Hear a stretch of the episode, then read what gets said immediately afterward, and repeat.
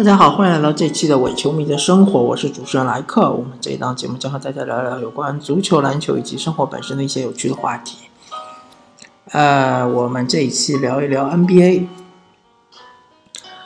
嗯，主要还是聊一聊季后赛。那么西部决赛已经结束了，对吧？勇士是毫无悬念的四比零横扫啊开拓者，而东部决赛啊非常的精彩。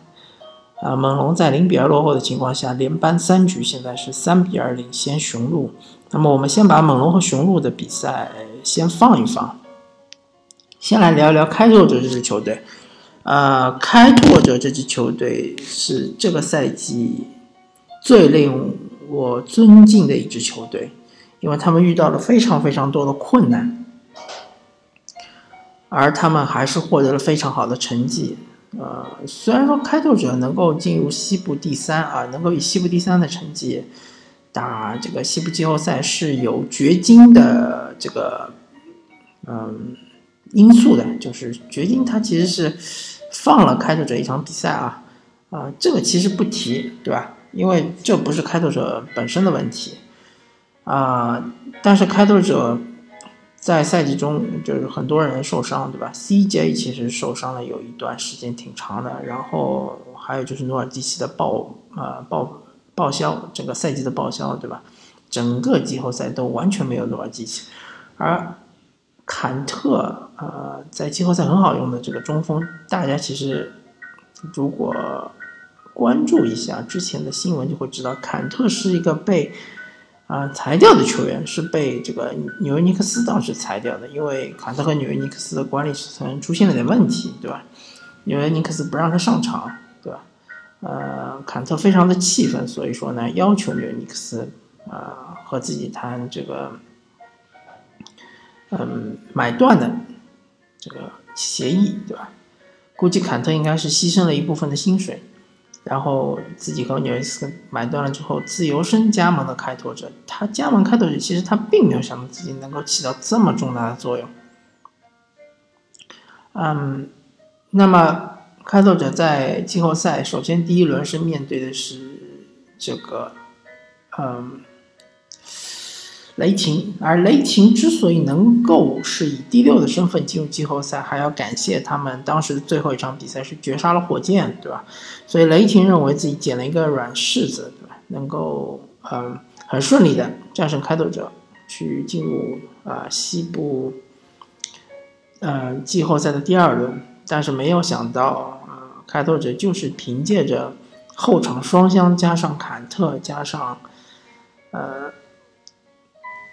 其他一些球员的比较啊稳定的发挥，对吧？非常轻松的四比一横扫雷霆，嗯，让雷霆成为了这个赛季或者这个季后赛中最大的一个笑柄。那么之后呢？开拓者是面对掘金，掘金的阵容明显是要比开拓者更加的齐备，对吧？所有的人基本上都能上场，没有伤病的困扰。但是开拓者同样是非常嗯艰难的，是在抢七中有 CJ 麦克勒姆，对吧？啊，非常神奇的发挥啊，拿下应该是三十一分，最终率领开拓者战胜了掘金。其中有一场比赛还打了四加十，对吧？其实是两支球队的差距是非常小。啊，毫厘之间，但是最终啊，开拓者还是战胜了掘金。当他面对勇士的时候，其实是有一点强弩之末的这样的感觉，因为确实啊，球队非常的疲惫，而呃，利拉德也有伤，对吧？之后我们才知道啊，原来利拉德一直是带伤在打。呃，坎特其实对勇士的比赛。基本上是起不到什么作用，因为他没有办法去防库里，也没有办法防特汤普森，对吧？一个掩护就没了。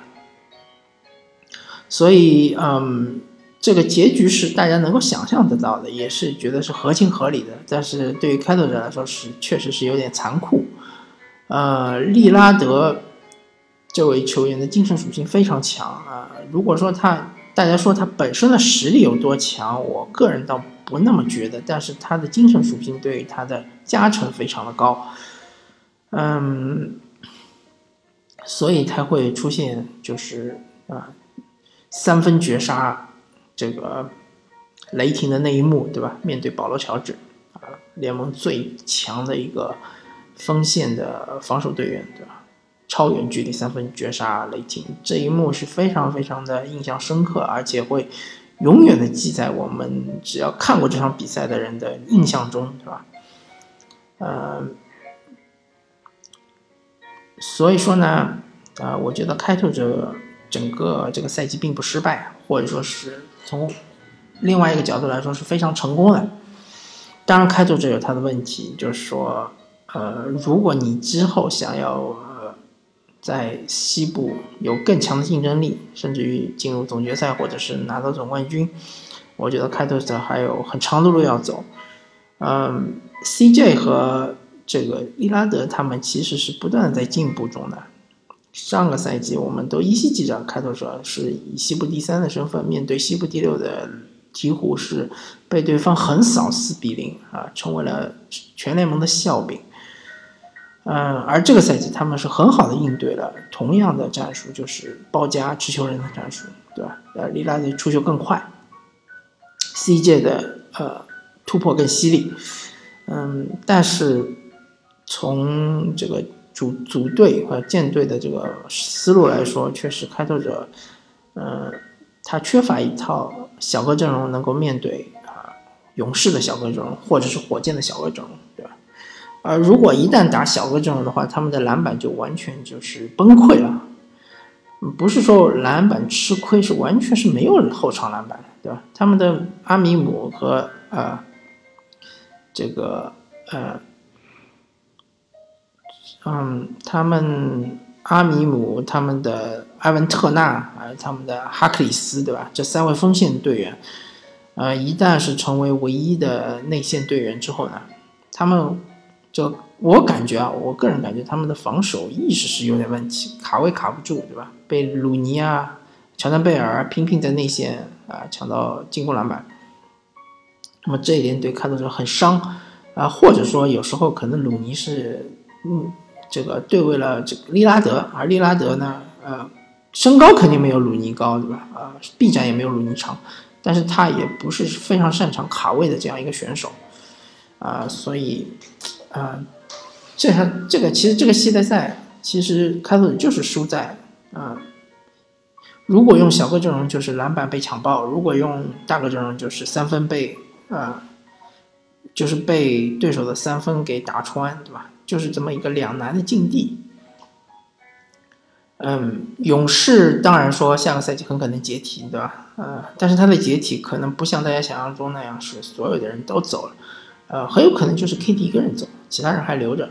那么勇士依然是巨无霸的存在，虽然说他们呃缺乏了一个非常强的核武器，但是他们还是有很精良的常常规的武器。啊，如果你开拓者想要撼动勇士的话，啊，还是要优化一下自己的阵容。嗯，至少你需要有一个皮杰塔克类型的，对吧？能打。中锋对吧？能保护篮板，还能够换防出去这样一个球员。嗯，那么回过头来，我不太记得了。上一期我们应该是聊过了，嗯，所有的被淘汰的西部球队吧，应该是还是东部球队。嗯。这样吧，我们还是先聊一聊这个东部决赛吧，就是最，呃，眼前的刚刚结束的那么一场东部决赛呢，是猛龙是非常艰难的在客场战胜雄鹿。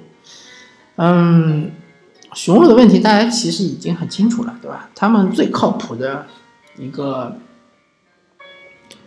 嗯，得分点。我说的最靠谱就是无视任何防守、任何环境的得分点，那么就是啊，这个米德尔顿，因为米德尔顿中投很厉害，而且他打内线也很厉害，呃，而不是字母哥，字母哥他冲起来很厉害，就是字母哥打攻防转换非常的厉害，如果你内线非常薄弱，那么他打啊直接冲击内线也非常厉害，对吧？但是他面对猛龙，他却打不出他的特点啊，他只能呃小打小闹的，对吧？零敲碎打的拿下二十五分左右，对吧？虽然二十五分也是一个非常高的分数了，但是它不足以帮助球队赢球。而米德尔顿是需要得到更多的分数，对吧？而且以非常高的效率得到更多的分数。但是与此同时，后场双枪呃布罗格登和雪布也需要得到呃非常高的分数。那么在这四个人全部开的情况下，啊雄鹿才能保证他们的胜利。而这场，而之前的比赛他们赢的那两场比赛，其实是第一场比赛呢是大洛啊。就发挥了非常重要的作用，特别是关键时刻的几个三分球，啊，完全是打穿了这个猛龙队，对吧？呃，第二场比赛呢，当然是所有的外线射手全部都是手感火热，对吧？直接打崩了猛龙队。但是后面他们输的那几场比赛呢，首先三分球被限制了，第二呢就是大洛佩斯被这个呃小加所限制。小加是怎么限制大洛的呢？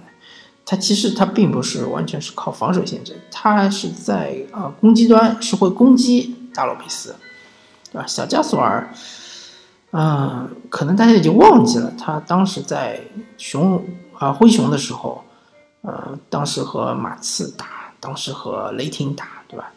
都是非常的呃有统治力的，对吧？而且他的这个进攻技巧也是非常的丰富，有三分。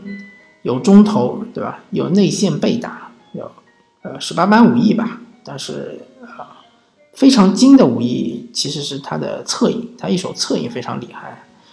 但是呃雄鹿的防守是基本上是呃对他侧影的这个呃限制非常大。但是小加他逐渐逐渐的就适应了雄鹿的防守，呃同时他也很好的去判断了。呃，防守对方的防守，以及呃，就是呃，很好的去做出了应有的反应。就比如说，他有时候会在外线投几个三分，然后当他投的准的时候，对方防他紧了，他就一用这个拜佛动作把对方点起，然后冲入内线，啊，或者得分，或者是再往外传，对吧？呃，小加在后面三场比赛，其实他的作用是大于洛大洛佩斯的。同时，我们不得不提这个猛龙队的替补队员，包括范弗利特，包括鲍威尔，这个，嗯，包括伊巴卡，对吧？啊，逐渐逐渐的找到了他们的状态。当猛龙队的替补，他的得分也好，他的这个，呃。起到的作用也好，状态也好，是这样。当他们是强于雄鹿替补的时候，那么猛龙的优势就非常大了。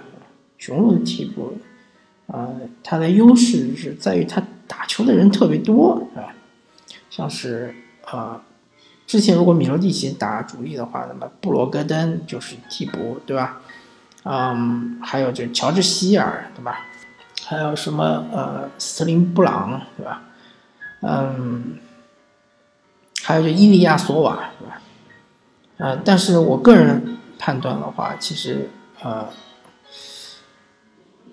雄鹿队真正能打球的，或者说真正能够呃跟上这个东部总决赛啊东部决赛的节奏的球员，其实并没有看上去的那么多。比如说伊利亚索瓦，他其实就是一个非常大的弱点，或者说是一个防守黑洞，对吧？其实这不不怪这个球员本人，因为他已经非常努力了，但是他确实，呃，脚步跟不上对方，而且他年纪也摆在那里，是吧？而且他从来不是以防守见长的，所以伊利亚索很很可能成为对方的攻击的一个点。嗯，所以呢，雄鹿到了这一场比赛，就是第五场天王山之战呢，他其实是缩短了他的轮换阵容，对吧？啊。很多球员他其实并没有让他上，当然，嗯，这也是合理的。但是问题就是在于他的替补其实啊变得不再给力的时候，布罗格登啊，不是，就是布登霍尔泽教练，他就呃有一点不知所措了，有一点不太清楚应该用什么办法能够击败猛龙。而猛龙永远是有一个非常非常稳的得分点，就是啊小卡，对吧？卡哇伊基本上可以保证每场比赛三十分，而且这三十分效率很高。当然第四场他没有拿三十分，但是那第四场其实已经打崩了雄鹿了，所以他不需要得三十分，他只要得十九分就可以很轻松的拿下雄鹿。嗯，所以卡哇伊这一点雄鹿是解决不了的。那你解决不了卡哇伊，你就要解决卡哇伊身边的人。对吧你如果他身边的人你也解决不了，那么我只能说雄鹿其实他的实力也就是如此而已吧。所以我个人判断猛龙应该会四比二拿下雄鹿。那么之后的总决赛就非常非常的有趣了，对吧？呃，如果说猛龙，我们假设啊，猛龙是能够打，呃。勇士的话，那么会打成一个什么样子呢？啊，首先猛龙肯定还是会沿用他的现在的主力阵容。那么小加很很明显，他是没有办法，呃，怎么说呢？啊，扩出去，对吧？小加毕竟不是卡佩拉，对吧？那么可以先试着让小加单防库里，因为他这个，呃，勇士的打法或者说他的这个。呃，进攻起手就是库里和追梦的挡拆，对吧？当挡拆一旦发生的时候，小加应该是先去换防，单防库里，对吧？如果说小加防库里非常非常吃亏，对吧？不断的被库里突破，或者不断被他投投进三分，那么这个时候就尝试把小加换下，让伊巴卡上，对吧？我觉得伊巴卡的脚步是可以跟上库里的，那么这时候可能就需要用小个阵容，伊巴卡，嗯。这个呃小卡对吧？呃呃丹尼格林啊，然后是这个呃西亚卡姆加上这个洛瑞对吧？呃洛瑞休息的时候就让上范弗利特，啊或者是其他人休息的时候就上鲍威尔，就主打小个阵容。这个小个阵容其实要比呃相对来说啊啊看上去是应该要比呃。开拓者的小个阵容更强，特别是篮板方面，对吧？不至于被啊勇士篮板给爆了。